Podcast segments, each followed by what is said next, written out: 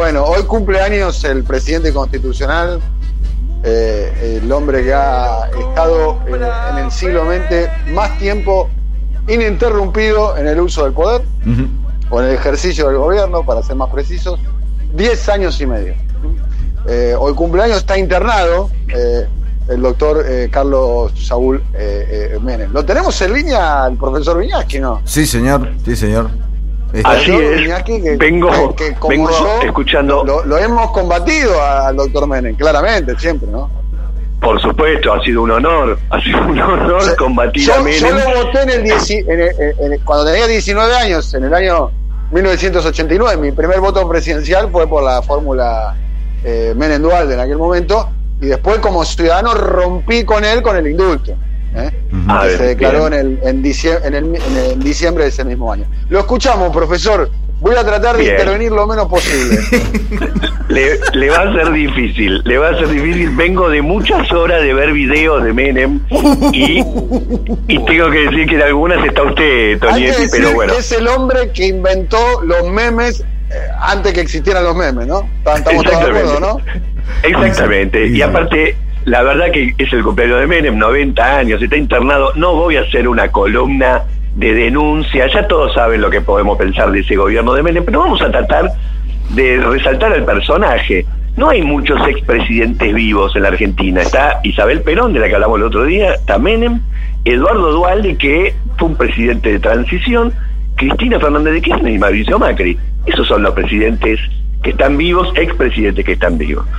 Entonces, un 2 de julio en 1930, en Anillaco, Anillaco, una ciudad que hoy en día debe tener 2.000 habitantes y tiene la casa de Menem, que es rosada, este, por supuesto, cursó sus estudios universitarios en la Facultad de Derecho de Córdoba y en 1951, durante un viaje a la capital, que vino a la capital Menem con el equipo de básquet de la universidad, conoció a Perón y conoció a Eva Duarte de Perón y a partir de ahí se hizo militante justicialista.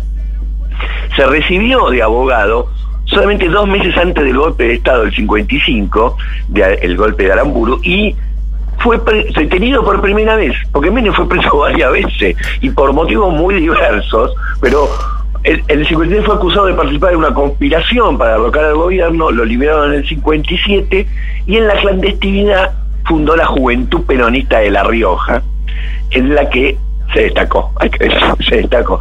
En 1962 era muy joven, tenía apenas 32 años, se presentó como candidato a diputado en esas elecciones que los candidatos peronistas ganaron y el gobierno anuló porque los militares no estaban dispuestos a aceptar un triunfo de ese tipo. Bueno, Menem había ganado, podría haber sido a los 32 años diputado, pero le anularon eso y finalmente se presenta él como candidato a gobernador en 1973 y gana por primera vez la gobernación de La Rioja. Hay que decir para los que discuten el peronismo de Menem, que Menem estuvo en el avión, en el famoso avión del 17 de noviembre del 72, en el que se subió el Dream Team de los más peronistas de los peronistas, junto con Perón viniendo de España para la Argentina. Ahí ya estaba Menem. Y a los 43 años se hizo gobernador de La Rioja y vamos a escuchar ahora un audio de Menem de 1975 en el que se está discutiendo ya que viene el golpe de Estado y hay como una especie de propuesta de adelantar las elecciones para 1976 y el periodista le pregunta, ¿usted qué piensa de esto? Y miren lo que contesta Menem. es el anticipo de los comicios para 1976. En principio, ¿qué opinión le merece este anticipo? Me parece positivo, pero pienso que eh, sería más positivo llamar a comicios de constituyentes para que esa asamblea constituyente modifique, reforme la constitución que actualmente rige, eh, ponga en vigencia, con la reforma del caso, la constitución de 1949 y en base a, a los preceptos de esa constitución prorrogue el mandato de las actuales autoridades por dos años.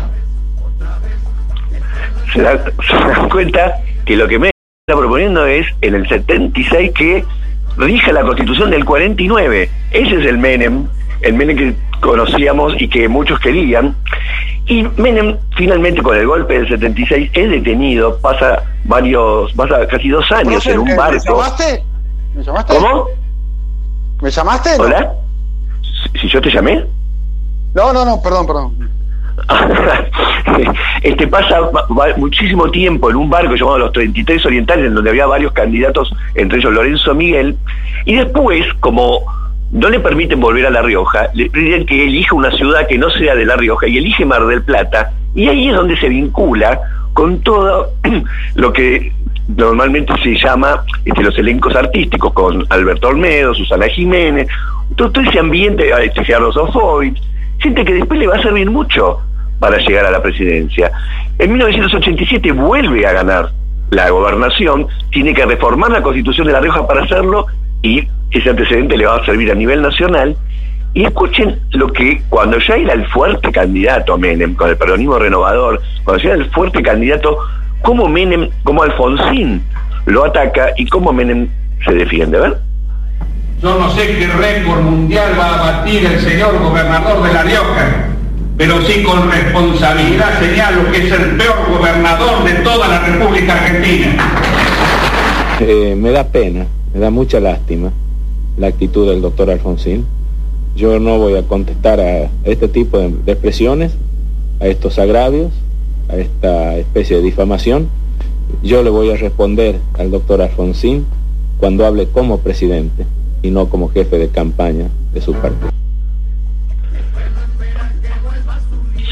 Cierta altura, ¿no? Para responder, pero obviamente con la hiperinflación y todo lo que estaba pasando en el final del gobierno de Alfonsín, una vez que Menem ganó la interna con Antonio Cafiero, fue casi caminando hacia las elecciones. De hecho, miren uno de los discursos, cómo eran los discursos de campaña de Menem en ese momento, que un país que estaba en llamas. Escuchen.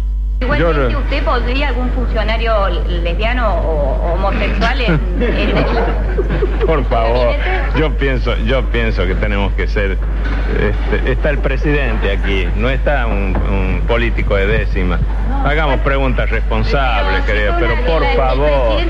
Pero, pero eso pregúntenle a Clinton. ¿Qué me preguntan a mí por qué Clinton incluye homosexuales en su gabinete o en la Fuerza Armada? Pero por favor, si, ustedes van a seguir así, yo no vengo más aquí a la sala de periodistas. Así se trata a los periodistas, me parece así se trata. Le pregunto sobre Oleviano, eso era otro audio, pero escuchemos ahora sí a Menem en campaña. A ver, 1989.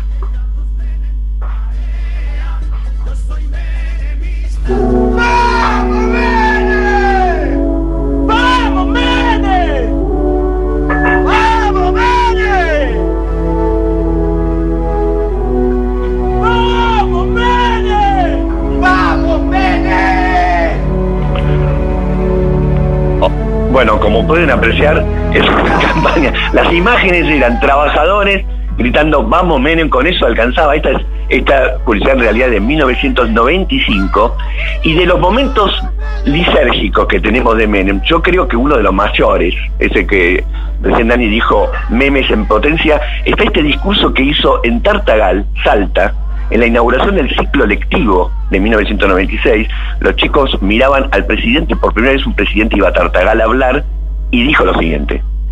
Se va a licitar un sistema de vuelos espaciales mediante el cual desde una plataforma que quizás se instale en la provincia de Córdoba, esas naves espaciales van a salir de la atmósfera se van a remontar a la estratosfera y desde ahí elegir el lugar a donde quieran ir. De tal forma que en una hora y media podemos estar desde Argentina, en Japón, en Corea o en cualquier parte del mundo. Este sin duda es un meme con sonido, pero lo que uno tiene que tener en cuenta es toda esa trayectoria, todo ese momento menemista inicial en donde a Menem ni bien asumió le regalaron una Ferrari y pidió que liberen toda la ruta 2 de punta a punta y él la hizo a 300, 300 y pico kilómetros por hora. Jugó al tenis con Gabriela Sabatini, jugó al fútbol con la selección nacional, al vóley con la selección de básquet, lo mismo este, eh, con la selección de básquet y con la selección de vóley jugó con los dos. Anduvo en lancha con Daniel Scioli, que en ese momento era campeón de una categoría este, no sé si era el único que jugaba en esa categoría de Scioli, pero eran, este, eran cuatro creo eran cuatro, pero ahí, en cada lancha. Jugó al, jugó al golf, etcétera. Se dio todos los gustos, sabemos también cómo se juntaba con el jet set. La recibió Pero Menem- Madonna en la Rosada y a Jackson, ¿no? A Jackson, los Rolling Stones abrazados. ¿Y a quién? La foto con a los Rolling, claro, la no, no, no. Stones, qué lindo. Lo, lo de Menem, lo de Menem disfrutando del poder es un caso único, realmente único, pero al mismo tiempo hay que decir, se presentó a la reelección y la ganó. A partir de ese momento no se puede decir que estaba mintiéndole a la gente. De hecho, el plan de convertibilidad lo tra- este, fue algo que trascendió a Menem. Hacían campaña los que se oponían a Menem diciendo nosotros el plan de convertibilidad no lo vamos a tocar. Exacto. Y cuando No, y cuando a ver, de la Sí. Rúa hacía campaña diciendo conmigo un peso, un dólar. Y Chacho Álvarez, que había sido diputado y había votado en contra de la ley de convertibilidad, hacía campaña diciendo me arrepiento de no haber votado la ley de convertibilidad. El que, se, el que estaba en contra de la ley de convertibilidad no tenía ninguna chance eh, electoral, tenía unos niveles de aceptación altísimos. Era peligroso Sí, que- esto, como después se terminó verificando. Bueno, creo que Dualde, eh, en cierta forma, era el que se oponía un poco y, Exactamente. y Y fue el que perdió. Yo creo que si Menem es, es contrafáctico, hubiese salido de la convertibilidad en el año 1997, estaríamos hablando de otra historia. Pero ya, Ese- ya vamos a debatir en algún momento.